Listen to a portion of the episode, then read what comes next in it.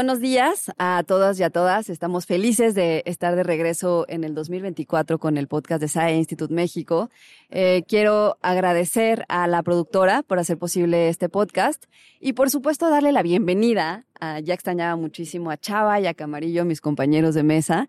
Eh, bienvenidos y feliz 2024. ¿Cómo estás, Chava? Feliz año, Goye. Que según eh, recordarán la serie de Seinfeld, creo que nada más se podía decir feliz año nuevo hasta el 3 o 4 de enero. Era como una regla, pero bueno, feliz año. feliz año. Se vale. Se vale. Desearnos muy, muy buenas cosas. Así es. Camarillo, Felicidades. Profesor de guion de SAE Institut México. Profesor de guion, de lenguaje cinematográfico, de géneros dramáticos, de géneros cinematográficos. Estoy muy bien, muy, muy bien y muy contento de estar aquí eh, de vuelta detrás de los micrófonos, eh, retomando el proyecto este año. Y muy contento también con un eh, invitado súper interesante que tenemos el día de hoy. Súper interesante y que, y que nos costó trabajo que nos, que nos confirmara por su agenda un poco llena, que ahorita les contaremos quién es, porque de verdad es un súper, súper invitado. Eh, Bueno, no, ah, yo soy la Goye, eh. por supuesto yo soy la Goye. Y eh, Chava, ¿dónde nos pueden escuchar? ¿Dónde nos pueden ver? Síganos, véanos, escúchenos. Recuerden que todo lo relacionado con este podcast está en el sitio de SAE Institute México, en mexico.sae.edu diagonal podcast. Ahí estamos con todos los episodios que se han grabado. Eh, este es el primer episodio de este año y estamos muy emocionados porque aparte lo estamos grabando en nuestra nueva terraza, Goye. Exacto. Estamos estrenando terraza aquí en el podcast. Más les vale que nos vean porque de verdad está muy bonito el set. Está muy bonito. Vengan a conocer la terraza. como un ultimátum. Sí, sí, sí. Mejor vengan a conocer la terraza, tómense un café. Este, está, está muy agradable. Échenle un ojo a la escuela. Échenle un ojo a la escuela. Ya, ya, deténganme y bueno, porque ya, ya sabes. Empecemos porque viene bueno este programa. Eh, por supuesto está aquí Hugo Díaz Barreiro, que como leo en la escaleta dice creativo y empresario mexicano. Y la verdad me encanta de ver, ver, esto porque yo tengo que decir que conozco a Hugo desde la secundaria. Es correcto. Y ha sido increíble ver eh, eh, eh, cómo ha evolucionado cómo ha crecido en, todo, en todos los sentidos. Pero me gustaría que empezara, me gustaría que empezaras un poquito a presentarte, porque esta es nuestra visión, ¿no? Que siempre los invitados nos cuenten cómo llegaron hasta dónde están, eh, cómo empezó ese sueño, qué hacías hace varios años. Adelante. ¿Quién ah, eres? Buenísimo, pues yo soy Hugo Díaz Barreiro, la mayor parte de, de, de la gente que me conoce me dice Calacas, eh, es un apodo, pues ya viejón, este, la gente que me conoce de, de, antes, como Ana me dice Hugo, o mi mamá cuando, cuando está enojada conmigo me dice Hugo, y, y entonces cuando, cuando me llaman así, así como que medio me saco de onda. Pero bueno, yo, yo empecé un, eh, un proyecto con un grupo de amigos por ahí del eh, 2005 que se llamó Sicario, que pues empezó eh, promoviendo fiestas en la Ciudad de México. Eh, en estacionamientos, en lugares clandestinos, rentando bodegas, eh, metiendo cartones de chelas. Me acuerdo bien. Y poniendo siempre un DJ en las tornamesas, ¿no? Los vi a los dos como con mirada ratatouille, así como de, oh, los, los noventas. Es que sí me acuerdo bien, sí me acuerdo justo de las bodegas o también de patios de casas de amigos. ¿no? Exacto, bueno. Ahí empezaron. Ese, ese, esa fue una etapa antes, que hacíamos, este, buscábamos casas así grandes en las lomas, hacíamos las fiestas del liceo y y demás. Pero bueno, ya en, la, en, la, historia reciente del 2005 para acá, eh, ya como una forma de, de, de, negocio y demás, pues bueno, empezó así realmente. Eh, se, se, paralelamente teníamos una pequeña tienda de ropa de 50 metros cuadrados en la, en la calle Seneca, este, una, una tienda en la que pues vendíamos eh, marcas mexicanas, eh, libros, eh, música de proyectos que nos parecían como muy interesantes en, ese, en esa época, digo, teníamos todos los discos que editaba Noiselab, eh, teníamos marcas de moda desde de María Peligro, este, o sea, como muchas cosas que cool que están pasando en esa en esa época. Eh, y, pues justamente las fiestas se convirtieron como un poco en este mecanismo para, para promocionar la tienda, ¿no? Porque era, era bien complicado, pues poder vivir, éramos cinco socios, cinco amigos que teníamos en eso y como que empezamos a hacer cuentas y dijimos, güey, la neta es que de, esta tiendita pues no, no vamos a poder vivir todos, ¿no? tenemos que ampliar las cosas que hacemos, tenemos que traer más tráfico, este, y pues es así que inicia Sicario. Eh, también nace en un momento como muy eh, interesante del, del Internet en los inicios de las redes sociales, este, como las conocemos hoy en día. Eh, estaba MySpace, era, estaba en su efervescencia, estaba High Five, eh, y, y, este, y, y de Ahí hecho, sigue, ahí sigue. ahí sigue, Sí, seguramente. Seguramente me sigue llegando notificaciones a mi mail de Hotmail de que, hey, tal te agregó a High Five, wow. Eh, y, y nada, pues empezamos como a hacer algunos experimentos en ese sentido, es decir, eh, vamos a empezar a convocar eh, cócteles en la tienda o una fiesta únicamente por High Five o únicamente por MySpace y demás. Y pues puedo decir que en ese momento sí, Sicario se volvió como un- una cosa muy importante con una, con una este, presencia digital eh, muy chida y gracias a, a MySpace, ¿no? Porque pues, todos estábamos conectados ahí. Digo, menciono mucho Noise Lab porque es mucho de esa época y de, de lo que estábamos todos haciendo cosas ahí parecidos. Pero Mute, que estaba ahí también, Damián Romero, los primeros este, ediciones de, de Mute, eh, Sicario, todos ponías a tus close friends, ¿no? De quiénes eran tus amigos ahí, los presumías en, en, tu, en tu perfil y te escribías con ellos y nos ayudamos mucho a, a generar eso y pues generó como un movimiento interesante en la Ciudad de México en esa época. Este, eh, que, ¿Qué año que- estamos que hablando? siempre, eh, 2005, 2006, Sí. por ahí así. Sí, sí, sí, Sí, ¿no? sí, seguro. Y, y pues siempre algo muy importante, pues todo giraba en torno a la música, ¿no? O sea, para nosotros era una, una cosa muy, sigue siendo, para mí en lo personal es una de mis pasiones eh, y, y para nosotros siempre era importante pues poder hacer estas plataformas en las que pudiera la gente de, de la ciudad eh, ver actos que nunca ver- verías porque pues solo se presentaban en discotecas en París o en discotecas en Nueva York o en, en- como En en un otros festival lados, en un grande en otro festival, en, lado, en ¿no? Coachella Claro, o ese tipo de sí. cosas. Entonces, como que estábamos siempre cachando estas cositas de como ayer que se anunció el cartel de Coachella, de que, a ver, este artista micro del hasta acá abajo que nos gusta un montón, ¿cómo lo podemos traer y cómo podemos hacer algo, un happening alrededor? Y a la par, cómo podemos, este, pues siempre poner algún talento nacional o alguien para, para tocar, ¿no? Ahí al lado del. Oye, Oye. Hugo, y- per- perdón, güey, y en- y en ese early stage que mencionas de, de, de Sicario, eh, mencionabas que hubo algunas, en- eh, incluso en lugares medio clandestinos. ¿Cuál es el lugar así más raro que te acuerdes que hoy en día digas cómo se nos ocurrió hacer esa fiesta o cómo se nos ocurrió hacer ese evento ahí? No, pues está, está bien fácil. Ahí en la calle de Puebla, al lado del Covadonga, había una este, fiscalía de, o algo de la PGR, este, no me acuerdo bien qué era. Y era tan arriesgado y tan underground el, el cotorreo que ni siquiera hacíamos el trato muchas veces con la, con el dueño del edificio. O sea, muchas veces era el vigilante que El nos decía, cáiganle aquí. O sea, no, no entiendo aún cómo esas cosas se daban, pero en el estacionamiento de una dependencia de gobierno fue una de las primeras fiestas. eh, no recuerdo si fue DJ Medi, bueno, más bien recuerdo que fue DJ Medi y, y este y también Kavinsky, eh, ambos tocaron en ese estacionamiento que pues básicamente era el, el- el estacionamiento de una dependencia eh, gubernamental, la cual llenamos de bodegas, eh, de tablones, de barra libre y, y de música De hasta, música. hasta tardes horas, o sea, hasta, Wow. o sea, me acuerdo de ese, ese día de haber salido cinco o seis de la mañana en un sábado en la colonia Roma, ya la gente Eh, viviendo su vida. La, la regla de la, la regla de la fiesta de la fiscalía es nadie habla de la fiesta. en- exacto, exacto. Y bueno, evidentemente, e- ese, tipo ese tipo de, de situaciones,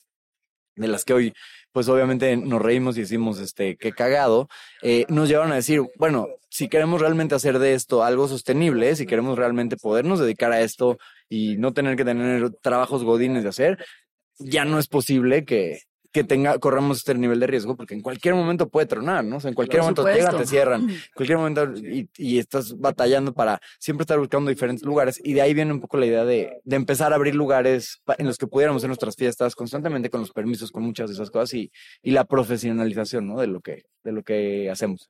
Justamente para ustedes fue como muy natural. Digo, conozco a, a la mayoría de los socios, por supuesto, que están, que empezaron contigo. Y sé que para algunos fue muy natural empezar, eh, por ejemplo, Paul, que está con todo el tema de arquitectura, arquitectura, ujú. ¿no? Para ti fue también muy natural el puesto que tienes hoy en día. Para nada. Eh, gra- Gracias por, el, por la aclaración. Yo, yo estudié finanzas en el TEC de Monterrey y pues evidentemente un poco eh, por esa necesidad siempre que existía cuando eres una persona que nació en los ochentas, que vienes de una familia en la que tu papá pues siempre tuvo un trabajo en empresas, un trabajo establecido, entonces es como es lo que te dan ellos y es lo que esperan cuando te dan una carrera universitaria, ¿no? Eh, entonces yo estaba en- muy enfilado hacia tener una carrera Godín, este, en el mundo de las finanzas, trabajé en IG y demás, pero sí como a los tres meses de estar ahí fue como, güey, esto no, no está, no está chido para mí. No me veo bien de traje, ¿no? Este, No me queda, no me va. no me queda, no me va. Este, este estilo de El estar café soluble no es lo mío. Es cierto que te he visto pocas veces en traje. Yo creo Sí, que es una hora, ya, sí. sí. Pero así como que esto de estar comiendo la garnacha mañanera y acá hinchándome no es mi onda. O sea, ¿sabes? Como que muchas cosas que dijeron no. Y fueron de las, de las cosas que me llevaron a justamente poder emprender con mis amigos y, y demás, ¿no? Entonces, digamos que viniendo de la, del- de las finanzas, el tener un puesto creativo y de repente volverte curador de música y de a, a ese nivel, ¿no? O sea, que de, de, de curar fiestas o de curar este o de buscar una discoteca y demás, pues sí no era nada nada Es un natural. perfil ¿no? peculiar, ¿no? Sí, sí, o sea, es un es un brinco diferente, pero a la vez siempre platico con con la gente cuando cuando me pregunto sobre mi formación y demás. Creo que en esas etapas de, de gestación de muchos de esos proyectos creativos eh, en los que estábamos, a mí sí me ayudó mucho el masterizar el Excel. O sea, el, el saber Excel a mí y a Martín, este, o sea, y a, y a Carlo y a los que llevamos la, la empresa en sus primeras etapas, nos ayudó un chingo a poder poner los números, las ideas en un Excel y decir, güey, jala, no jala. Claro. Este, tuve mucha amiga, eh, ayuda de amigos también. José, el hermano de Martín, nos hizo nuestro primer machote de una corrida financiera para un evento y lo presumíamos y lo íbamos puliendo y demás. Y, y la realidad de las cosas es que hoy por hoy un pianel de un este festival, como puede llegar a ser ceremonia y demás, no está muy alejado de esas primeras corridas, ¿no? Entonces ese fundamento. No, Excel sigue ahí. Excel está ahí. Yo, o sea. yo debo de confesar aquí, eh, frente a ustedes, amigos, y frente a toda nuestra audiencia, que yo no sé usar Excel, nunca aprendí. A lo mejor eso explica muchas Bueno, cosas. Camarillo, por eso. Pero no, para hacer escaletas y eso también tiene cierta utilidad. Pero ¿no? no más allá de eso, no me sí, quieras hacer claro. una fórmula porque no tengo idea. Ahora, dices que es un brinco, Hugo, pero yo sí veo una línea que conecta a organizar fiestas en la escuela con organizar un festival como ceremonia, ¿no? Sí, Cuéntanos sí, de sí. esa historia porque creo que hay más que, que una fiesta. Pues ahí. sí, en- como que en- todavía hay un, un gap ahí en eso que me voy rápido para llegar justo ahí, ahí. Entonces, la necesidad de poder tener un lugar fijo donde hiciéramos cosas, este, se empieza a manifestar. En ese entonces teníamos ya una tienda en la Roma, eh, necesitábamos tener presencia en la Roma. Siempre soy muy orgulloso de decir como en la calle Colima fuimos probablemente la tercer tienda o tercer negocio que abrió, todas eran florerías, este, todas eran florerías para las funerarias, eh, y estábamos eh, nosotros, una tienda que tenía Kike Dervides y Doctor Alderete, Sí. en la esquina que se llamaba, ahorita me acuerdo cómo se llamaba, estaba Shelter, eh, que vendían, que vendían sneakers, este, y al mismo tiempo abrieron Perseo y Campa lo que es destructible hoy en día. Todo lo demás no había nada, no había cafés hipsters, no había panaderías de alto impacto, no había comida italiana, este, reimaginada por mexicanos, o sea, e- esa calle era Había una- gentrificación. no había gentrificación, no, no era, y soñábamos con ella, o sea, no soñábamos con la gentrificación, pero sí soñábamos con ese momento que llegarían, que la gente de la ciudad viajaría a la colonia Roma para comprarnos un Que par de sería un referente en algún momento, ¿no? Exacto, o sea, sí, sí, sí lo puse. El corredor cultural Roma Condesa que hizo Anelena Malet fue un parteaguas en ese sentido, de las primeras cosas que, que empezó a jalar este, mucha gente ahí. Y entonces teníamos esas, esas dos tiendas, pero seguíamos con el tema de que, pues, puta, busca venue cada vez.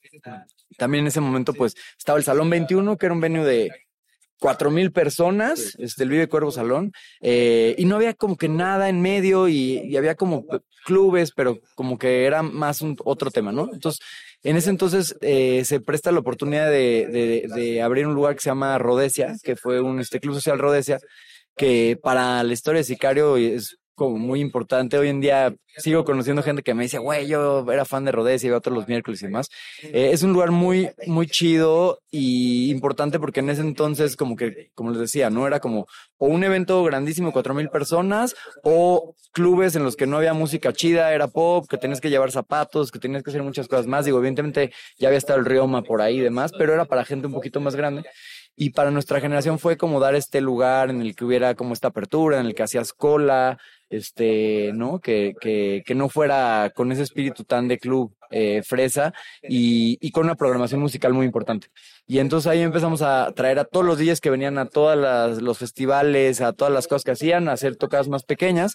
eh, empezamos también a, a, a darle un espacio a una generación nueva de DJs y de productores a todos los de Electric, este, André, a to- toda la banda que forma parte de la escena que están tocando en fiestas y demás.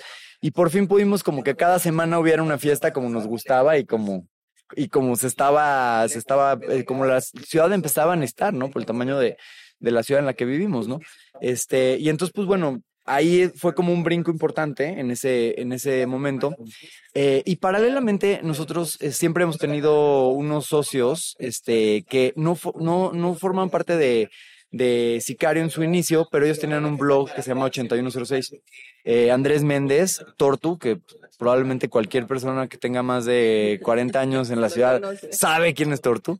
Este, y Diego Jiménez, que bueno, pues está, eh, hoy por hoy está en la, en la misma liga, eh, curador de festivales. Ellos hacían un festival que se llama MX Beat, que, que pues es, digamos que el abuelito de ceremonia, ¿no? Era un festival al que vinieron los Beastie Boys, eh, vino Phoenix por primera vez, este, vino Calvin Harris cuando no era popero, o sea, era un festival que realmente muy propositivo, ¿no? Que lo, financiaba una marca de, de, este, tabaco. Eh, y entonces, eh, pues, viniendo con el éxito que tenía la tienda, que tenía Rodés y además el éxito que ellos tenían en el festival, y dijimos, eh, güey, hay que hacer algo de, de nosotros, ¿no? O sea, hay que hacer una, un festival que, que no se llame como una marca de tabaco o que, y que tenga nuestra esencia. Eh, la primera idea y el primer boceto de ese festival era para hacerse en el Festival de Chapultepec. Muy ambiciosos, este, nos tomaría muchos años eh, después para poder hacer un festival en un parque público, ¿no? Pero en ese entonces esa era la idea y este, como dicen, ¿no? Ignorance makes you fearless. eh, al no saber todo lo que implica, tú dices, güey, y lo vas y lo Oye, pichas, eso es, ¿no? Y Eso lo- es clave, eso es clave para todos los ignorancia es alumnos, de verdad, que que se inspiren con La esta ignorancia clase es, de te- Hugo. es temeraria. No, no es mía, está, está No, no, ahí, no, no, pero no, me, o sea, me la- que le estás- represento. Que le estás diciendo, por supuesto. Me representa esos años, ¿no? O sea, de, güey, estar llegando a una marca, picha, lo vas a un festival en Que Chapultepec. igual y que si sabías lo que venía, no te avientas. ¿no? Exacto, exacto. Está muy cabrón. Oye, justo ahorita que estás comentando mucho el de la curaduría de música, me gustaría que nos contaras un poquito más cómo, cómo es o cómo curas tú un, un festival o, o a los artistas. ¿Cómo es ese proceso? Bueno, eh, ahí en, en la creación de ceremonia, pues es como la unión de, de estas dos partes, empezar a, a buscar una identidad, a empezar a, ver eso. Este, tengo que aclarar que hoy por hoy, este, por cómo hemos avanzado y cómo nos hemos movi- movido, formo parte del comité de curatu- curaduría del festival, pero quien tiene todos los cudos, pues es Diego Jiménez mi, mi quien es, quien es este, quien ha liderado ceremonia, este, pues desde probablemente antes de, de la pandemia, un año antes. Este, antes estaba más dividido, yo, yo tenía un rol más activo en esa parte, pero con el desarrollo de la agencia de talento, con el desarrollo de realidad hoy por hoy y todos los proyectos que se han dado, hemos logrado hacer una muy buena división de todo lo que hacemos y el equipo que llevan Diego, Rick, Levi, este, y en el, en el cual participo este, activamente, pero no, digamos que no es mi day to day, eh, ellos son los quienes llevan toda esa, esa parte, ¿no? Em, una de las, de, de, las cosas que eran importantes para nosotros antes de hacer un festival era pues encontrarle realmente una razón de ser, ¿no? Eh, o sea que, ¿por qué debe existir un festival en la Ciudad de México cuando ya hay muchas plataformas, cuando hay muchas cosas ya pasando, cuando ya había un motorrocker, cuando ya habían muchas cosas ahí, ¿no? Y para nosotros era como muy importante en ese entonces, una vez más, darle como esa voz a las comunidades creativas, a las diferentes, este, comunidades que, este, que, que forman la, la Ciudad de México, este, y entonces, pues, de, de ahí viene un poco eso, ¿no? Entonces, invitar a otras escenas también a que participen, este, de ahí también, pues, la gran presencia de toda la escena LGBT, de música electrónica y demás en la Ciudad de México, eh, y, y demás, ¿no? Entonces, ceremonia ha- ido evolucionando, pero siempre en, en su core es pues justamente darles a voz y darles espacio a las comunidades creativas, este, y crear un poco una fotografía de, de lo que es la música eh, underground, se podría decir, este, a esa escala, a, a nivel, a nivel global, ¿no? O sea, cómo se veía la música, ¿no? Y a mí, a mí me late eso de, de ver los carteles en retrospectiva, porque de repente digo, wow, eso, Wow. puta, así era el 2014, o así era, ¿sabes? Como que encontrar esas, eso, es, e- esa imagen de lo que estaba en nuestros playlists, en la moda, en todas las cosas que están alrededor, es como algo chido en ese sentido. Claro. A lo mejor, a lo mejor voy a decir una, una burrada, pero yo recuerdo personalmente este periodo que estás hablando, 2005-2015, como un segundo boom de la música en vivo en la Ciudad de México. O sea, a mí me tocó ese Correcto. primer boom de principios de los 90, literalmente, cuando se abrió finalmente el, el- el escenario, ¿no? Y empezaron a venir las bandas grandes, importantes, eh, YouTube, Depeche Mode, etcétera, ¿no? Pero sí Yo, yo tengo que decirte que yo fui al concierto de YouTube por, por Ana, porque Ana era fan de. ¿Es en Bueno, Ana, serio? Ana, Ana- Ana ¿Pero me inspiró ¿En, en el el- 92? Pues fue el, fue el Acton Pop Tour, Baby. ¿no? El de- Ah, el- fue el 97. 97, el de. 97, el- sí. Ajá, exacto. Yo me acuerdo que, ¿En a, que? Ana por tus hermanas les gustaba un chingo y como que intercambiábamos discos y todo. Y fue de que le dije a mi papá, güey, necesito que a los 13 años necesito que me compres un boleto para ir al Foro Sol. No seas Yo me acuerdo, cabrón, me acuerdo que yo ¿cómo llegué crees, tarde, yo llegué tarde. Oye, qué a buena ese- anécdota. Yo llegué tarde a ese, a Sí. ese concierto por estar filmando. Trabajaba, yo hacía, trabajaba en el rollo de los, de los festivales, de los comerciales. Entonces Ah, ya, estábamos ya. filmando un comercial y llegué, me perdí a Erasure y Se siempre lo alargaba el llamado y tú de que, Se güey. colgaba el llamado, yo sí, bueno, yo tengo un concierto, ¿no? Pero yo sí veo, yo sí veo como un, un, un, un nuevo boom. Correcto. Que ya es radicalmente distinto, que ya no son las grandes bandas, que ya son, como tú dices, más atomizado, más especializado, más de conocedores. El internet, ¿no? Así como el el, internet el vino internet, cambiado. el, el internet para las micro, para los micronichos. Es correcto, es ¿no? O sea, es como, no, o sea, antes era como para poder ir a un concierto, pues tu artista tenía que ser gigante o te afiliabas o te hacías fan de un artista gigante porque era lo que Sí. nos llegaba en, en MTV, nos llegaba en las revistas, public- o sea, las publicaciones y demás. Y como que el internet es de que, ah, güey, ya hay un grupo de nicho que toca folk para mil güeyes y viene a la Ciudad de México y vende. Ahí está, ¿no? ¿no? Está Entonces ahí. creo que lo has dejado muy claro. Por un lado, sí, tu carrera ha girado alrededor de la música, pero tu carrera ha girado alrededor de Internet, Es correcto, ¿no? es correcto. Eso está bien interesante. Está muy, está muy chido, sí. De hecho, eh, digo, ahorita platicaremos un poco lo que hago de lo que hacemos en realidad, pero anécdota también curiosa, mi socio eh, Tatanka, Francisco Utón, este, él trabajaba en Noise Lab y nos volvimos este, muy amigos eh, porque un amigo en común, el Patín Biónico, me lo presentó porque me dijo, güey, este güey es el programador más cabrón de que hay hoy en día, más cool, entiende todo, y él nos hacía el blog. Entonces, el blog de Sicario TV, que era un fotoblog, en el cual subíamos las fotos de todas las fiestas, de toda la ciudad, toda la noche, porque estábamos de fiesta todo el tiempo, tomando fotos con cybershots y con cámaras así. Las subíamos ese fotoblog que Tatanka nos, nos hacía. Entonces, definitivamente el éxito de, de, de Sicario y de Eco y demás, y mi carrera ha girado en torno a, a proyectos que, que tienen que ver con el Internet. De pronto, en momentos... explotar el Internet. De pronto en momentos ves a creadores a ver, hacer cosas gigantes, así decir, pues bueno, eso en su momento era un poco lo que hacíamos nosotros, ¿no?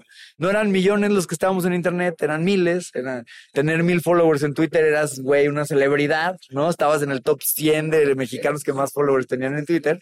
Hoy en día eso se mide en millones porque ya es una cosa para todo el mundo, ¿no? Pero, pero sí está muy cagado. Sí, está, está Qué padre. interesante, sí, sí. Oye, pero justo un poquito regresando a lo que te decía hace ratito, porque a mí me interesa muchísimo cómo, cómo buqueas a un artista. O sea, cómo, cómo es el proceso y cómo iniciaron. Porque me imagino que literal fue pues aventarse y decir, oye, quiero, quiero que esa persona o ese artista eh, eh, venga a mi festival o venga a Rodesia.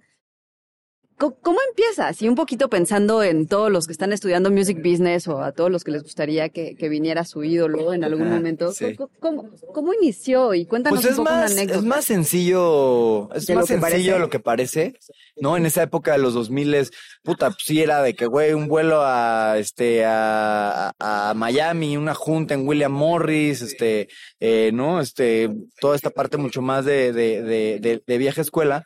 Pero en nuestra época, y, y, y regresando al tema de que, del internet, pues era, era un correo. O sea, las bandas indie en ese momento tenían su, como siguen siendo hoy en día, o sea, siguen teniendo en su perfil de, de Facebook, o sea, un Su correo contacto, electrónico. claro. Business aquí. Ajá, business, este, el request aquí, ¿no? Y, y eran, este, también me gusta mucho, todavía tengo mi correo de Sicario de esa época, este, en la que yo hacía el, el booking de todo lo que hizo Sicario, lo hice yo en ese entonces, este, y pues sí, o sea, era de que somos la promotora independiente más importante, o sea, de que también medio te aventabas el choro porque creías en, en- en que lo eras realmente. Eh, y, y eso, pues convencer a los, convencer a los agentes, darles una credibilidad. eh, y, y, pues bueno, en el negocio de, de la música, los artistas los controlan muy pocos, o sea, son muy pocos eh, grupos los que controlan la mayoría de los artistas. ¿no? Este, hay, hay grupos, este, eh, William Morris, eh, que es uno de los eh, que está en la bolsa, que tienen actores, tienen deportistas, tienen una agencia de talento gigantesca. Este, Wasserman, que ahora es una conglomerado y compra, ha, ha ido comprando de las agencias con las que trabajamos en su momento, que era Windish Agency, Amonly, Paradigm. Se han ido como evolucionando el mundo de las agencias y la tendencia sí es hacia que cada vez compren más. Y bueno, está todo el mercado de los DJs y de las agencias un poquito más chiquitas, independientes, que, que pues sí sigues encontrando este güey en París que tiene a todos los artistas franceses electro y que sigue siendo independiente y que, y, y demás, ¿no? Y con los cuales eh, tratamos con cada uno de ellos, pues, muchas de las relaciones eh, de, y los artistas que hoy en día nos pueden dar un Kendrick Lamar o que nos pueden dar algo, es banda que viene con nosotros creciendo paralelamente. O sea, es banda que hace 15 años igual y nos daba Code Copy, ¿no? A Crystal Castles Justice. o, es, o sea, esa, esa misma gente y es gente que ha ido creciendo y que ha, que ha desarrollado este, sus carreras en, en paralelo y, y, y pues para mí lo más importante siempre que les digo en eso es, bueno, sí puedes mandar el correo, sí puede cualquier persona buquear a alguien, pero lo importante es que todo lo que digas ahí, que vas a hacer, tengas un plan para cubrirlo y, y, este, cumplas, y ¿no? cumplas, ¿no? O sea, esa es la credibilidad lo más importante en ese negocio. Oye, Hugo, y en esa, en esa temporada, en esa época de mandar el correo, eh, ¿cuál fue esa banda, cuál fue ese artista que, que consiguieron, que para ti marcó como ese antes y ese después y que, y que fue como, wow, lo, lo logramos, lo tenemos, ¿no? ¿Cuál, cuál fue, cuál sería, este, hay por ahí una película mexicana, este, no sé si sea muy famosa, ¿no? Porque dicen, si tu artista no, no ha venido a México, pues tráelo, ¿no? Tráelo Claro. tú. Este, en, en ese sentido, ¿cuál sería ese artista que para ti marcó ese antes y ese después? Pues yo creo que, a ver, algo.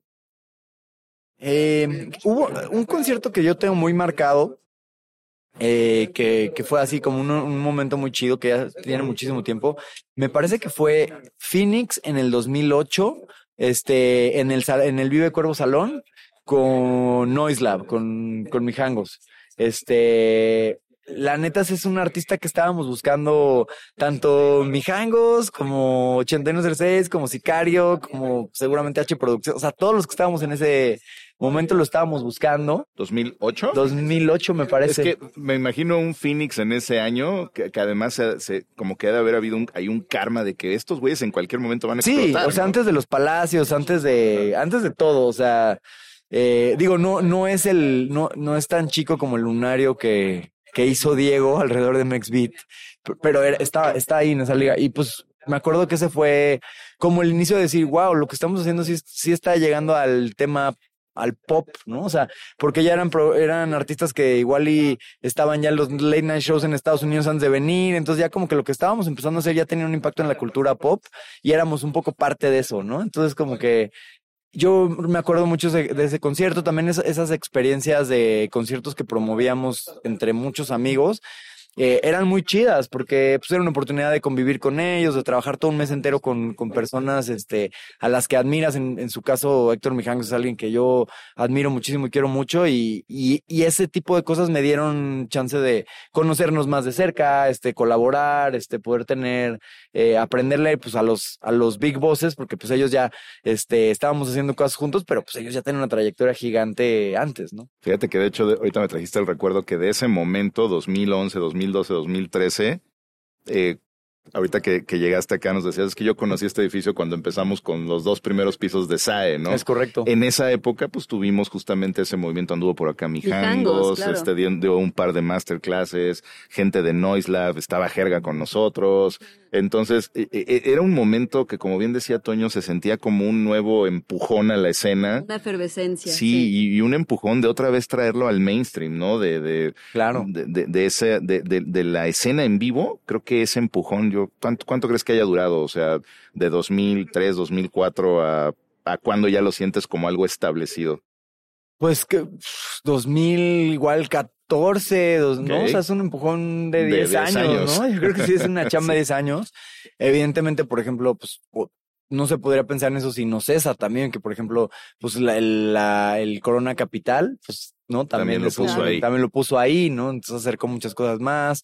Este, todos crecimos también en esos 10 años. Entonces en el 2014, igual los que estaban en nuestras fiestas, este, eh, güey, reideando y así. 10 años después estaban ya en puestos, puestos de marketing de las empresas. Y entonces pueden decir de que, Claro. güey, me hace sentido un naming para un festival o me hace sentido un naming para este tipo de cosas. Este, como que lo que era una promesa se convirtió en una realidad. La generación que, que estaba iniciando en esos entonces eh, creció como en cualquier eh, este Industria, ciclo, sí. industria, y, y, y pues creo que ayudó mucho a empujar esta generación de agentes que venían jalando también a artistas de este tamaño y viendo cómo funcionaba y cómo el internet los engordaba, pues también crecieron, entonces pues, tuvieron más leverage, o sea, yo podría decir que, que fue como de, de 10 años ciclo, un ciclo que, que, se, que se empezó a complicar bastante previo a la pandemia, ¿no? Porque pues crecía, crecía, crecía y vendías más boletos y todo el mundo y de repente, güey, más gente haciendo festivales, bla, bla, bla. Una saturación, este, que muchas, muchas malas promesas de festivales, ¿no? O sea, que se cayeron, entonces la gente como que decía, "Oh, este sí es como este o este no es como este, y Sí, como sí, ya sí, sabes, por ese sentido. Escépticos. Y previo a la pandemia, pues estábamos realmente viviendo una crisis en la, en la venta de los boletos. O sea, Antes de la pandemia. ah, previo ajá, a la pandemia. O sea, es que había dos majors al mes, ¿no? Que ya ni sí, sabías. güey, o sea, estaba muy saturado el, el- el mercado y la gente ya como que dijo, güey, aparte llevo rodeado- 10 años yendo a conciertos, ya, güey, también. Y, y aparte me pierdo, no hay rodeado- pedo, ¿no? Claro, y, y rodeado de noticias que no estaban tan padres, ¿no? Así como de, en este de acá se cayó tal cosa, en este de acá destruyeron la batería de no sé quién de Vanessa, ¿no? O sea, como que... ajá. Ajá. O sea, siempre está ese, siempre está ese promotor que viene a echarle, o sea, que hay muchas cosas que hay, que, que, que pueden pasarte y demás, pero pues hay, hijos, hay unos promotores que sí digo, está cabrón, ¿no? Tragedia tras tragedia, anuncio fallido tras anuncio fallido. Ahora sí, ahora la. Está, Que sí hay, que sí hay, perdón, que sí hay una falta de seriedad ahí, ¿no? Y que sí viene a ya repetida, ¿no? Ya es como, Sí. compa, te creo la primera que las autoridades están contra ti, te creo la segunda que no, y aparte todas las anuncian con, eh, con cau- ca- por causas ajenas al festival Claro, se posponen. Güey, claro. no son ajenas, son propias al festival. Claro. Son directas del festival, o sea, no, esa, esa, ese deslinde que luego se da es como, no, o sea, ¿Y tú- y- asume responsabilidad. ¿Y cómo crees y este que ceremonias ha logrado consolidar? O sea, ¿cómo, cómo, cómo siguen atrayendo a tantos, Yo creo que a una audiencia tan grande? Eh, yo, es un festival muy, muy diverso, eh, muy incluyente. Eh, hay este, hay, hay muchas, eh, muchos colectivos de diferentes lados de la ciudad, de diferentes eh, industrias colaborando en ellos. Eh, hay todo, está toda la parte de ceremonia social que es como muy importante y que ha encabezado Monse muchos años que lo ha hecho muy bien, que es un espacio de expresión en ese sentido. Es, es un, un festival que, pues que tiene una curaduría muy edgy, muy aventada. O sea, si es ese festival que vas a ver esas cosas antes de que Corona Capital las buquee generalmente. Si es ese festival que, que toma unas apuestas mm, eh, importantes por géneros. Siento que la apuesta del hip hop, del rap, fue algo muy importante en el 2014. Me, me parece que es el primer año que, bueno, el año que buscamos a Snoop Dogg o un año antes, que Snoop Dogg, bueno, ahorita dices, es una celebridad pública. En ese momento Snoop Dogg estaba en un deep, o sea, no era el, ¿sabes? No era ese artista que es hoy en día, celebrity influencer y Sí, demás. sí, O sea, era un güey que estaba tocando gigs en, en clubes en, en, este, en Estados Unidos Fumando por mota 30 todo el mil dólares, ¿sabes? O sea, era un, no era eso. Todavía no venía la colaboración con Gorilas, todavía no estaba No había ese colaborando con gente revival. pop, ¿no? Ajá. Exacto, no había ese revival aún. Como que esas apuestas por los géneros han, han este, funcionado muy bien, que una vez más le doy crédito a Diego Jiménez 100% por ellas.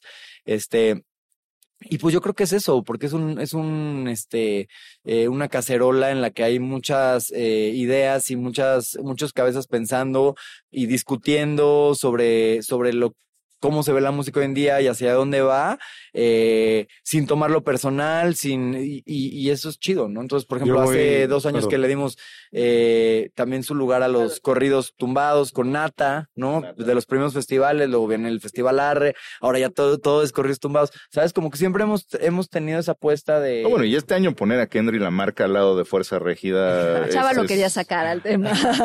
Yo no quería, Goye, este, quería, salió. quería que hubiera un episodio sin decir corridos tumbados, ya salió. Ya salió. Yo voy a, yo voy a, yo voy a hacer otra confesión y voy a quedar mal con nuestro invitado. Yo no me acuerdo, yo no sé, y debía haberlo investigado para la escaleta. Sí, sí, sí. Cuándo arrancó ceremonia, pero yo sí me acuerdo cuando fue así la noticia y estaba en boca de todo el mundo, va a venir Bjork a México a la ceremonia. Eso sí, lo tengo fresco Claro. como si hubiera sido ayer, porque fue, fue un evento, ¿no? Fue un evento, pero lo que fue más evento de todo, o sea, que viniera está cabrón. Pero bueno, tengo una anécdota en eso y, y me pidieron que contara anécdotas de, de, de alrededor de eso. Y justamente el año que viene Bjork, eh, Que fue 2015. eh, la verdad me pierdo mucho en, 15, en- en los 16, años de, ceremonia porque, por ejemplo, ayer, el año pasado se celebraron los 10 años, pero por la pandemia, o sea, como que hay un, hay, hay, hay un tema de, de, Continuidad, de fechas, ¿no? pero ahorita, ahorita lo, lo checamos. 2017. Ese, ese año, este, es un año que yo estaba viviendo un, un momento como complicado en mi vida porque mi papá estaba enfermo y yo justamente estábamos en, estaba yo en el proceso con él de terapias y de muchas cosas más. Y yo, así como he estado todos los días o, procuro estar muchos días del montaje o por lo menos hasta, antes estaba todos los días del montaje ceremonia, ese año no pude ir al montaje por estar con mi papá. Iba en camino al festival, este, eh, a, la, a la apertura, o sea, iba a llegar como un invitado más porque no había tenido un, este, pues un rol operativo en ese festival por esa cuestión. Eh, y, y me acuerdo de llegar al festival y que era a las 2 de la tarde cuando, la, cuando ya deberíamos de haber abierto puertas y ver que había un chingo de gente afuera y que no habíamos abierto puertas. Entonces como que fue de que, güey, ¿qué pedo, qué pedo? En eso en el estacionamiento me interpretan, me interceptan, me dan mi radio y, y empiezo ya a oír eh, lo, lo, que está, lo que había pasado, ¿no? Y, y pues bueno, para no hacerles el cuento largo, entró un torbellino de un este mini huracán, un mini este torbellino, Tornado. Se llevó un Sunny Rent que lo aventó así, una cosa que, increíble de, de pensar. Y mientras Bjork, eh, mientras el ingeniero Bjork estaba en el escenario, este, ese mismo torbellino pss, arrancó toda la escenografía de un lado del escenario y, y eh, desbalanceó completamente una, una pantalla que era importantísima para el show de show Björk. Entonces, este, pues tomando en cuenta que pues había ya mucha gente afuera esperando, mucha presión, muchas cosas más, este, el, in- el ingeniero y, y este tour manager de Björk nos dice, güey, no, no pueden, este, no, no podemos empezar el festival, Björk no va a tocar hasta que reparen esto. Y reparar eso nos iba a tomar seis horas. Entonces toma la decisión de, de cancelar el, el festival en ese sábado, ¿no? Este, eh, en el camino. Y pues yo me lo, me lo aventé así en, en calor ahí, entrando, viendo qué onda. Este, y, y entonces tuvimos una junta muy rápida, el grupo de socios, y dijimos, güey, ¿qué pedo? Pues hay que, tenemos que cancelar. Y, y hay que ver si lo logramos echar a andar para mañana y ver todo lo que tiene que cambiar. ¿no? Y ese día, este, pues justamente Diego y yo, este, dijimos, güey, a ver, ¿cómo hacemos? Partimos la lista del talento, ¿no? En dos, de que, güey, tú vas por estos, yo voy por estos, convéncelos para mañana, ofrece lo que les tengas que ofrecer para que, para que se queden, o sea, movamos a- horarios, hagamos todas las cosas que tienen que hacer y demás. Ahora, Martín, este, y Andrés, que están más enfocados en la, en la, este, operación, güey, logren el permiso para el día de mañana, porque no es enchilada, sacaron permiso en un sábado para mover el festival al, al día después. Este, eh, muevan la logística de los camiones, eh, el llamado de todo el staff, hablen con proveedores. María, güey, logra que todo el mundo nos cobre lo menos posible para hacerlo un día después. Avísale al- Este- a los asistentes, No, ¿no? no Que de pronto decir, oigan, Cabeza fría. Avísale, a- o sea, pero fue así un tema de sentarse, armarlo, mapearlo y decir, güey, ¿cómo, ¿cómo haces un festival que planeaste desde hace un año? ¿Cómo lo cambias a un día? chicos de Music Business que nos están escuchando aquí de SAE, chequen. Tomen nota. Tomen nota. Sí. No, y ahí es cuando lo que, lo que siempre digo, la fortaleza de un equipo, ¿no? O sea, eh, te preparas toda tu vida para esos momentos en los que se te da la oportunidad de, de brillar, destacar, romperla, este, o es el momento en el que pues se- ya se prueba que no estabas hecho para esto, ¿no? Y, y pues gracias al equipo y a todo el mundo que trabajó noches enteras, la experiencia, la confianza de los, de los Y que promotores. creían en El nombre que ya claro. y tenía. No, no es lo mismo si te habla un cuate que te ha comprado talento los últimos 10 años, siempre te ha quedado bien, tienes una relación personal, te dice, oye, güey, pasó esto, a lo voy a arreglar así. Dices, güey, ok, mano, confío. Versus Sí. cualquier otro agente que dijo, güey, ya tengo la lana adentro, vámonos. O sea, Claro. ¿sabes? No te lo, no toca a mi artista. A mí, me, a mí me lo rentaste para el sábado. Para el sábado, Ajá, sí. ya está en el contrato y demás. Se te caen tres artistas de los grandes, ya no lo levantas. Sí, sí, sí. Y que habla justo que, que todo el mundo cree en el proyecto, que ustedes creen y que aman y que han procurado y todas las relaciones alrededor también, ¿no? Correcto. Qué chido. Sí, y Qué pues chido. bueno, se, en ese momento a las 6 de la tarde teníamos ya un proyecto sólido con pues el 85% del line-up confirmado, este, el permiso en el camino, etc. Y, y pues ya la, ya la aprobación del parque de que lo podíamos hacer al día siguiente y lo anunciamos a las 6 de la tarde, ¿no? Y es muy, es, es este, cagada la, la anécdota porque salimos, o sea, todo el mundo se va a las 2 de la tarde, llegas festival, ceremonia, cargado de todo lo que se iba a meter en el festival, todo lo que se iba a chupar, o sea, todos venían así, full. Le dicen, no hay festival, todos se van a sus casas, se ponen a chupar, que bueno, pues ya se armó festival, el ceremonia, pues ceremonia en casa. Yo, yo me acuerdo, justo. se Estábamos en casa de. Tutti, una cosa así. Exacto. Estábamos diciendo, salvemos el festival ceremonia. Exacto, y todos están así, y de repente a las seis decimos, güey, ¿qué creen que sí se arma? Sí. Y ya todo el mundo acá imaginas alucinado, ¿no? tus Sí, cartulinas, que- de, salvemos el... Vamos. Sí, casi, casi, exacto. Y, y pues se armó ceremonia en domingo, ¿no? Y, y pues es, es este un ejemplo de la resiliencia que tiene el, el festival y creo que es uno de los factores. También la gente sabe lo que ha batallado el festival, sabe que no, es un, no es un festival en el que nos hayan regalado nada, no es un festival en el que nos haya sido fácil en ningún momento, pero que pues ha tenido esa, esa resiliencia y ese equipo detrás que pues da la vida, ¿no? Sí. Para que funcione el festival. Eh, y pues bueno, el año pasado un, un año muy importante y un hito en el festival porque cambiamos de ser un, un día a dos días, ¿no? Entonces, doble de, de operación, este, operar todo, un- todo un fin de semana y todo, y, y, pues un éxito. ¿no? Se te viene leve la chamba, ¿no? Que repitan este Que- año que- dos días, ¿no? Sí, Sí, dos, van a ser días. dos días, que Correcto. es el marzo 23, 23 y 23 y 24. 24. Correcto. Bueno, la verdad es que todavía nos queda un rato de show, pero no me gustaría que nos, quede, nos centremos toda en, en ceremonia, que por supuesto que es un granito para ustedes, pero me gustaría regresar al Hugo, al Hugo músico, porque me queda claro que Hugo no se queda conforme con un solo proyecto, sino que le encanta estar viendo qué, qué, qué- qué nuevas cosas puede hacer. Eh, uno de tus proyectos, por supuesto, es los Bookies. Correcto. Cuéntanos un poquito cómo empezaste, cómo ideaste los Bookies. Eh, pues es, es este una historia que está relacionada con todo esto. Eh, empiezan las fiestas clandestinas que hacíamos, empiezan los toquines por ahí y iba a venir un DJ, este DJ Medi, que ya falleció. Y, y pues teníamos una lista de, en ese entonces anunciábamos de que 10 DJs que abrían y tocaban, y entonces había un slot y dijimos, güey, este, pues güey, me encantaría tocar. Yo estaba empezando a tocar en ese entonces. Eh, me estaba enseñando Tatanka, Francisco Outon, mi, mi socio. Eh, y pues dijimos, güey, ¿qué pedo? ¿Qué, ¿Qué hacemos? Pero hay que ponernos un nombre y demás, ¿no? Entonces salió la broma de decir, güey, pues hay que hacer un proyecto que se llame Shaven Wookiees o Wookiees Rasurados, porque pues no teníamos máscaras, no teníamos nada, entonces éramos con unos Wookiees rasurados. Y le dije, ah, está cagadísimo y estamos anunciados en ese primer cartel. Y empezamos, tocamos y pues la neta a la gente le, le gustó un chingo. Este, eh, y eventualmente se cruzaron eh, por eBay unas máscaras oficiales de Star Wars de Chewbacca, este, que compramos y que empezamos a usar para las tocadas, le quitamos la parte de Shaven, lo, lo rasuramos, lo compactamos, empezamos a tocar en muchas de estas fiestas y pues justamente se empezó a hacer una escena de fiestas en toda la Ciudad de México y en la periferia, ¿no? Estaba en México, Toluca, Metepec, y nos hablaban de que, güey, vengan a tocar aquí, vengan a tocar acá, vengan a tocar acá.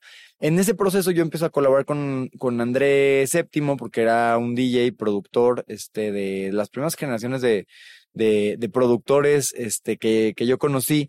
Y, y empezamos a tocar, a compartir escenario en muchos lados. Y de repente Fran en algún momento toma la decisión de que dice, güey, yo no quiero tocar, quiero enfocarme en dirección de videos, en otras cosas que él estaba haciendo en su momento. Este, y, y pensé en dejar el proyecto. Y en ese entonces André me dijo, güey, ¿por qué no lo levantamos tú y yo? Este, y güey, hacemos música y, y, y le entramos, ¿no? En, esa parte. Y pues me pareció una super idea.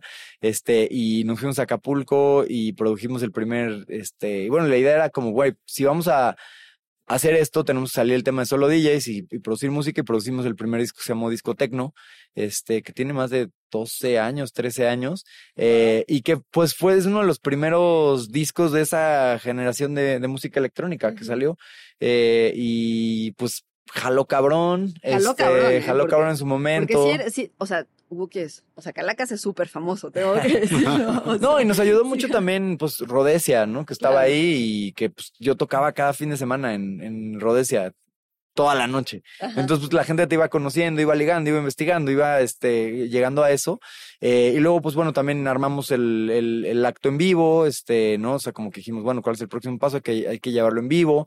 Eh, tuvimos nos invitaron a tocar a Japón, eh, tocamos en Glastonbury, este, tocamos en todos los, tocamos en muchos festivales en, en este, pues en, en, Estados Unidos, este, hicimos aquí de los pocos mexicanos que hicieron Corona Capital en su momento, este, EDC, eh, e o sea, como que ha, ha, tenido mucha presencia, hemos tocado en muchos, en muchos lados, y yo digo, ahí en lo personal es algo que digo y es ahora una venganza que se está cocinando, este, me hubiera gustado tener más tiempo y más disponibilidad para dedicarle a, a ese proyecto y a mi proyecto, porque evidentemente haciendo tantas cosas, eh, algo tiene que sufrir, ¿no? O sea, algo tiene que sufrir, ¿no? Y, mi vida personal ya lo está sufriendo porque desvelado, trabaja, tenía un trabajo de 9 a 10 de la noche, en la noche estaba tocando, en la mañana otra vez me levantaba a darle.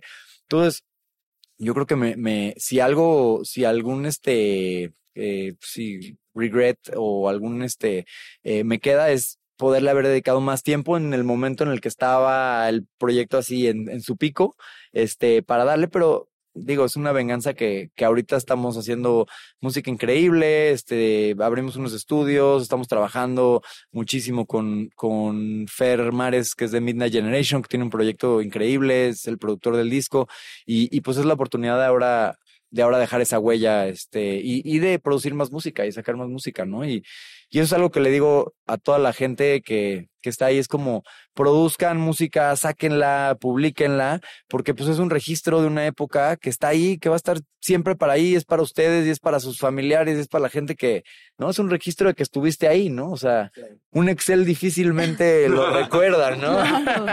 no vas a dejar un libro de Excel, ¿no? No vas a dejar tus carpetas de Excel. Siento que este, este episodio del podcast para los fans de Excel ha sido como una montaña rusa donde lo, has puesto arriba, lo has puesto abajo, lo has vuelto a subir. Oye, pero nunca habíamos comentado tanto Excel en no, la vida. No, no, por eso te digo, esta ha sido una montaña rusa de Excel. Bueno, ahí te va otra. Acaba de ser el campeonato mundial de Excel. Sí, sí, sí, es una maravilla. ¿eh? O sea, en, un estadio y ahí así como, es como, como esports, como si fueran las finales de Fortnite pero es de, de güeyes que son unas pistolas para Excel, ¿no? Es correcto. bueno, no, nunca califiqué, no hubiera calificado, ¿eh? O sea, lo que dejas al final es la experiencia, ¿no? Claro. es así.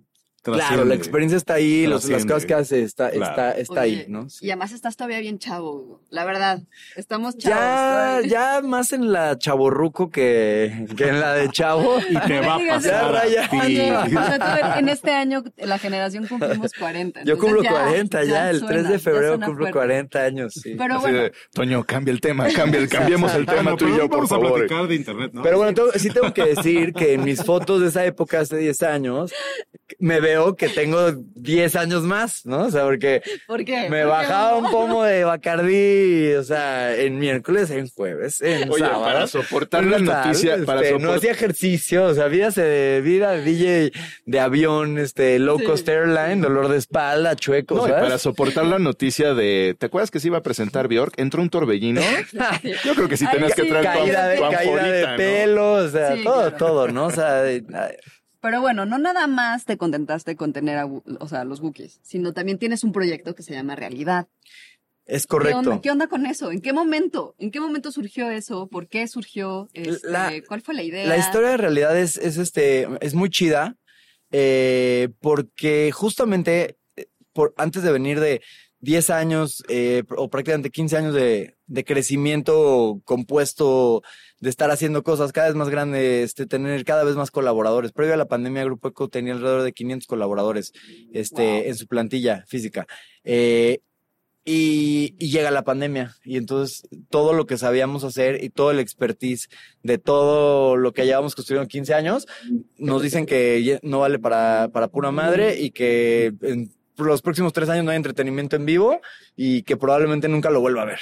¿no? Entonces es una madre que, que, es un shock muy cabrón porque yo pasé esos primeros meses de la pandemia, pues, eh, con, con mis socios desescalando toda la estructura que habíamos hecho, deshaciendo empresas, o sea, este, liquidando gente, ¿no? Y, y en ese entonces, pues bueno, para, para nosotros era muy claro eh, que, que lo más importante era, era la gente y quedar bien con la gente porque yo, yo siempre he sido muy optimista y yo sabía que, que las cosas, o Iban esperaba que las cosas iban a regresar, ¿no? Claro. Entonces, si yo me quemo mi cara, que he cuidado tanto tiempo, este, eh, o, o mi reputación en, en, en esto, maliqueando a la gente, eh, dejando de, de, cerrando las puertas de un día para otro, no contestando correos, pues todo se va a ir a la, o sea, si, si esto regresa, ya no hay nada realmente. Claro. Entonces, este, eh, pues un, un proceso muy duro. Y en ese, en ese momento, este, Francisco, eh, de realidad, este, Francisco Autón, venía regresando de Nueva York, que él vivió, este, varios años allá en Nueva York, eh, y venía regresando. Y yo ya tenía muchas ganas de hacer un proyecto de internet con él, porque justamente me parecen las personas más inteligentes, este, creativas, es un, es, es tecnologista, pero es un súper creativo, director creativo, director de videos y demás, y tenemos muchas ganas de hacer algo. Y entonces en ese momento sale el concierto de, de Travis Scott en Fortnite. Y fue como que una madre que nos impactó cabrón y fue de que, güey, hay, hay algo muy, muy cabrón en esto. Este, eh, me presentan paralelamente una plataforma en la que podías hacer conciertos en un entorno de videojuegos, que era un, que era un metaverso que se llamaba Sansar. Y le escribo a Fran, le digo, "Oye, güey, esta madre, güey, está muy cabrón. ¿Qué pedo si hacemos un- una fiesta, güey, dentro de este videojuego? y me dijo, güey, Back to basics. no mames, déjame ver. Me dijo así, déjame ver nada más. Le mandé el link. Y en la noche me, me manda como así un mundo, todo hecho en este, en este lugar, en el que había puesto un puesto de micheladas y una, una, una, este, lona que decía micheladas 15 pesos y había hecho en tres de unos mangos, güey. Y estaba su personaje allá adentro, güey. Vendiendo manguitos. Vendiendo mangos y unas pinches bocinas que había acomodado ahí.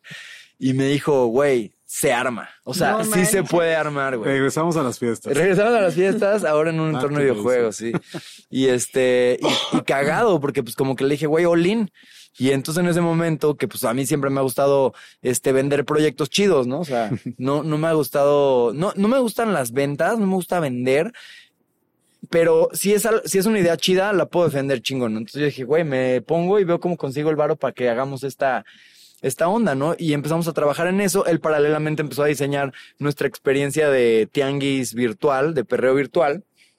Y este, eh, activamos al equipo de Booking, eh, buqueamos al, a este Ucielito Mix, buqueamos al M Malafe, no, buqueamos a este, a Santa Fe Clan, le hablé a Jera, que bueno, nosotros llevamos años trabajando con Jera, es un artista de- del roster, este, eh, le hablamos como que a todos los amigos y les dijimos, güey, tenemos una idea de hacer un festival virtual, este, en green screen, necesitamos que vengan un día, güey, no tenemos lana, pero güey, pues van a tener su presencia en un videojuego, no es su sueño desde niños. nuevo. Sí, sí, sí. Exacto. No es de sueño, el mío sí, el de ustedes no, sí, a huevo, todo el mundo jaló. Este, y paralelamente, este, logramos cerrar una alianza con, con Vicky's, este, una relación con Grupo Modelo hace mucho tiempo. Y una, este, una amiga le enseñé el proyecto y me dijo, güey, tengo el lanzamiento perfecto, vamos a hacerlo para las Viquichelas. Y armamos el primer festival, el primer per- perreo virtual, este, eh, de la historia, probablemente lo único que se haya hecho en un, en un videojuego. Oye, ¿lo podemos ver?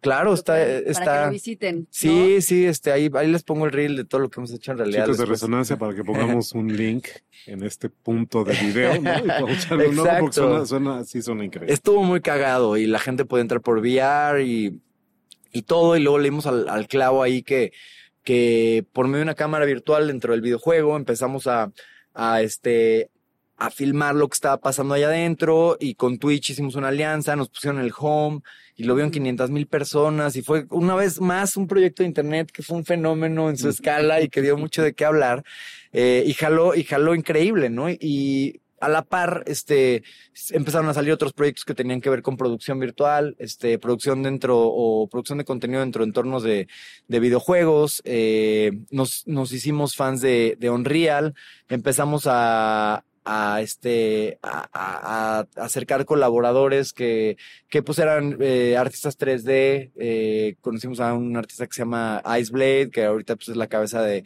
de, de 3D eh, de modelado dentro del estudio. Y empezamos en un grupo de pues de creativos alrededor de esto.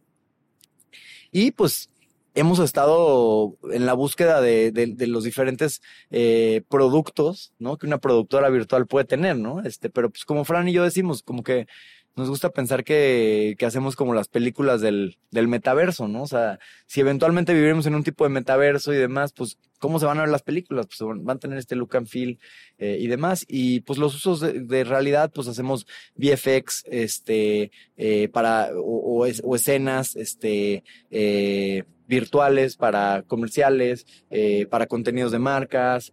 Eh, nuestra visión eventualmente pues será poder tener también nuestro trabajo en, en series y, y ese tipo de cosas que hacemos, ¿no? Tengo aquí, tengo aquí en la escaleta eh, tomado de su perfil en LinkedIn. Desarrollos web 3.0, producción virtual, creación de experiencias en videojuegos, metaverso y NFTs. ¿Qué pasa con los NFTs? Está, es una, es una gran pregunta todo el tema del Web 3. eh, es una gran idea. eh, creo que está, es un- una parte muy importante y para el tema de creadores de 3D, el poder crear estos eh, tokens y venderlos y tener la propiedad es una gran idea, ¿no? Son- es, es una evolución sin duda del tema de, del Internet. Pero como que se apagó, ¿no? Sí, como porque que tuvo su momento y es que hubieron muchos scams alrededor. O Claro. sea, como es algo que tiene que ver con especulación y demás, pues, Claro. pues muchos scams, muchos proyectos que empezaron a vender pura basura y como hacer muchas cosas más especulación, y ¿no? Especulación desvirtuaron, fuerte, desvirtuaron sí. eso. Paralelamente, pues el cripto tuvo unos momentos muy eh, oscuros en los últimos años. Entonces, súmale que un montón de scams, este, todos los, los criptoescándalos de, de las, este, ETF, no, eh, ¿cómo se llama? Eh, FTX, este, que se robaron miles de millones de dólares. Muchas cosas pasaron en el cripto alrededor, entonces es una, un mercado que se, que se desinfló. Eh, paralelamente, nosotros este, seguimos y, aprendimos muchísimo esa parte en tan- tanto el desarrollo de los assets 3D como el tema de la tokenización de las cosas que se hicieron y demás. Y, y bueno, cur- curiosamente los, los bear markets, los mercados de, en el, cri- en el que el cripto está abajo, son los mercados en los que más tecnología se desarrolla alrededor de eso. Y ahorita es un momento en el que otra vez va para arriba todo el tema del cripto eh, y que todos estos desarrollos están empezando, este, eh, sobre todo en finanzas descentralizadas y este, en el uso de, de cripto para pagos. Ahora eh, es- hay una innovación que viene en el tema de Ethereum. ¿No? Que va a ser muchísimo más baratas las transacciones. Eh, han habido evoluciones en el paso en, en pro de, de una criptoeconomía más eh, sostenible en términos ecológicos, ¿no? Que, que ya no tengas que minar este, las diferentes monedas con, con hardware, sino con otro tipo de tecnología. O sea, como que han habido muchos cambios muy importantes que se generan en el, en el bear market y que eventualmente, si van a regresar los NFTs, no lo sé. Claro. Pero no, la- pero no la- lo sé, pero los, los upgrades tecnológicos están ahí. Pero la idea estaba padre, ¿no? Como, La idea está tengo aquí, construir brutal. comunidad en torno a su festival, a, Claro. a, eh, a través de este tipo de recursos. Es un Y tipo es- de es- merchandising Y es distinto. una, y es una. Ceremonios es una, un proyecto brutal, o sea, una comunidad de NFTs latinoamericanos, hecho por artistas latinoamericanos, Mm. este, que, que te da beneficios reales en el festival, que puedes pagar con tu wallet, que puedes obtener beneficios, que este año van a haber beneficios para los ceremonios, los primera colección de 2000 NFTs, vendimos 2000 NFTs de esa colección, este, hoy en día son, quieras que no, los que dictan eh, hacia dónde va ceremonia, generan memes, votan por los artistas que hay Sí, que traer, o sea, es una comunidad que se afilió con la compra de un NFT, hoy en día sigue participando y está, y está ahí, ¿no? Entonces, si le quitas el lado NFT, especulación, eh, dinero, cripto alrededor del tema de eso, pues es increíble. Es una comunidad que, que tiene una pertenencia a través de un token y, y está muy chido. Y no la sientes como la, y, y no se siente como la evolución natural de la escena que ahorita hablabas de, de 2005 a 2014, que la gente que estuvo en esos momentos que nos platicaste en todas estas anécdotas, es la gente que está ahorita también en esta escena viendo qué pasa con el, con el NFT.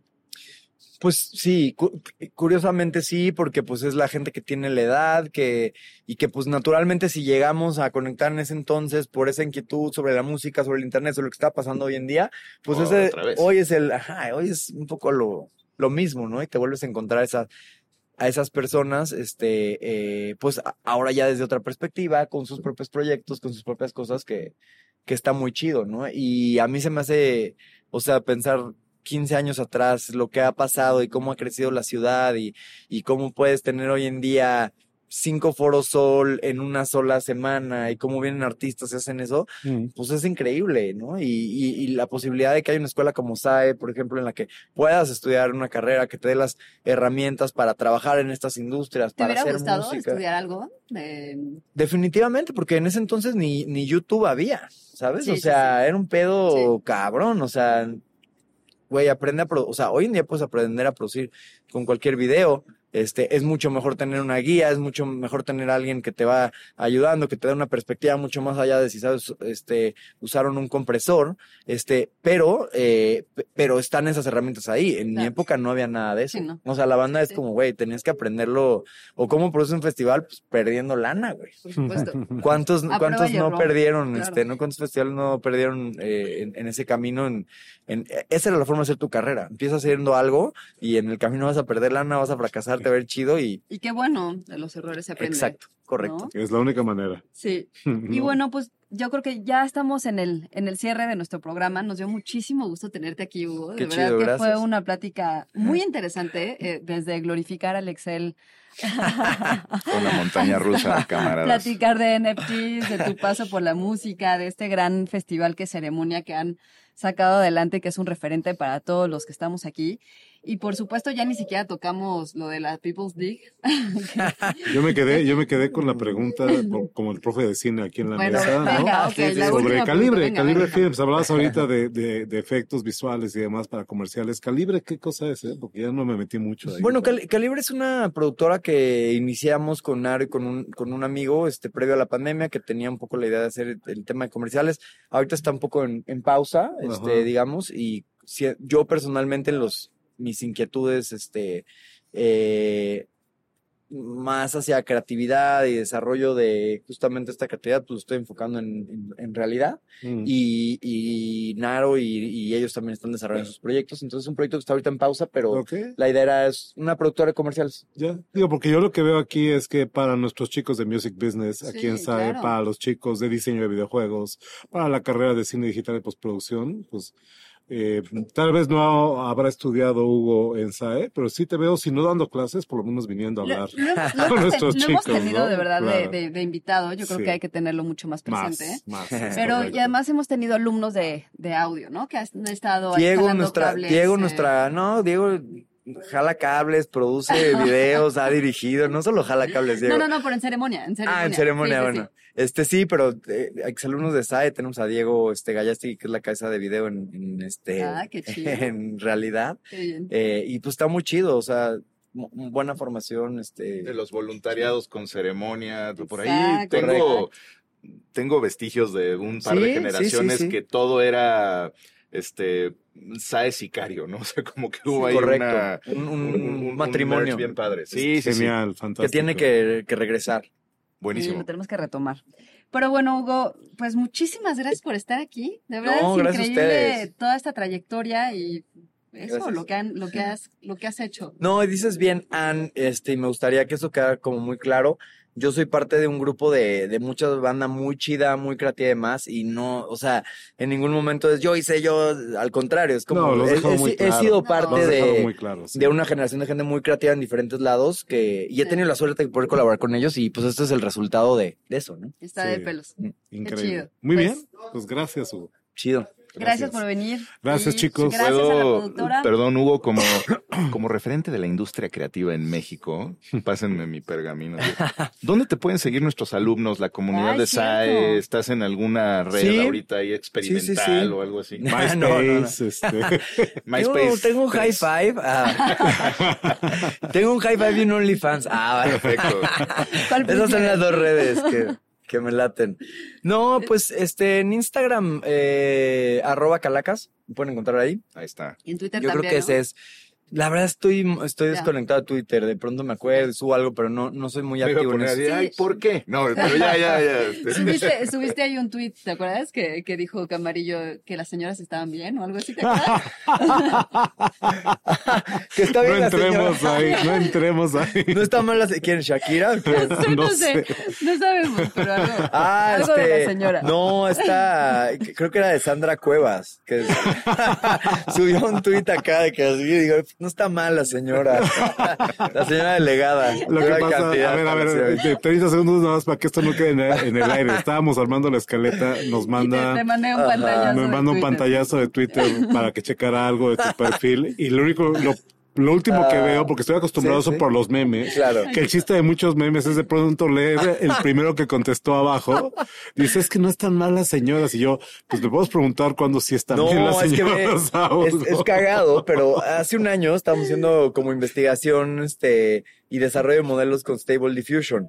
Eh, y Fran, mi socio, se hizo viral este, eh, con ese Twitter. Se hizo viral este, y, porque hizo un este, modelo de Claudia Sheinbaum hizo un modelo de, de Sandra Cuevas. Mm. Y entonces las puso buchona vibes, así de que puso a Sandra Cuevas acá así, cabrona, y a, y a, y a Shane Brown la puso también así.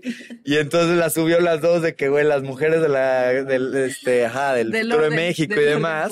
Y entonces yo compartí, su- compartí ese meme. Y bueno, cagado porque ahora, este, pues la- los fans de Shanebound agarran esa imagen ¿Es y la en imprimen serio? y se la ponen en la playera porque pues, se ve guapísima Claudia Shanebound, ¿no? En esa... Contribuyeron. Exacto, y es un, es un, este, es un tweet de Frank que tiene muchos, este, Un año. de, de seguidores. Tiene un año. Justamente hace un que año que estábamos con. Stable, con ex, ex tweets, con Stable muy- Diffusion. nos dio sí. mucha risa. Ah, bueno, Quiero pues aclarar, Pero bueno. quiero aclarar que yo no tuve ninguna opinión en este intercambio, solo dije Classic Twitter.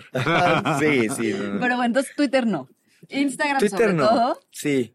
Este, y ahí pueden ver un poco de todo lo que hago, a ver si es variado. Ahora estoy metido en la modalidad FIFAs porque tenemos un equipo dentro de la People's League que se llama Cachorros, pero ahí pueden ver cosas de música, de ceremonia, todo lo que hago Porque es como una Hugo es fan de del foot. No puedo decir que del equipo correcto, pero bueno. Bueno, pues acá abajo van a aparecer, bueno, va a aparecer tu red social, ahí va a estar tu, Cool. tu arroba en Instagram, eh, con un festival de música animado también al mismo tiempo. Este, veo caras de escepticismo en la, en la productora. Oigan, pero vayan, Pero vayan a bueno, Con ceremonia. la invitación a ceremonia el 23 y 24 de marzo. ¿es Correcto. correcto? Sí, Este, sí. Parque, Parque Bicentenario, Bicentenario. De México. Kendrick Lamar, LCD Sound System, Fuerza Régida, Arca, Álvaro Díaz, etcétera. etcétera, Boletos a la venta etcétera, por. Ticketmaster. Pues ahí lo tienen. Muchísimas gracias, Hugo. Chido. Gracias, Camarillo. Gracias, Camarillo. Gracias, Chava. Yo soy Gracias, la Goye. Goye. ¿dónde nos pueden seguir? Recuerden todo lo que quieran saber sobre este podcast en mexico.sae.edu, diagonal podcast. Muchas gracias a la productora y nos vemos en el próximo episodio. Gracias. Bye.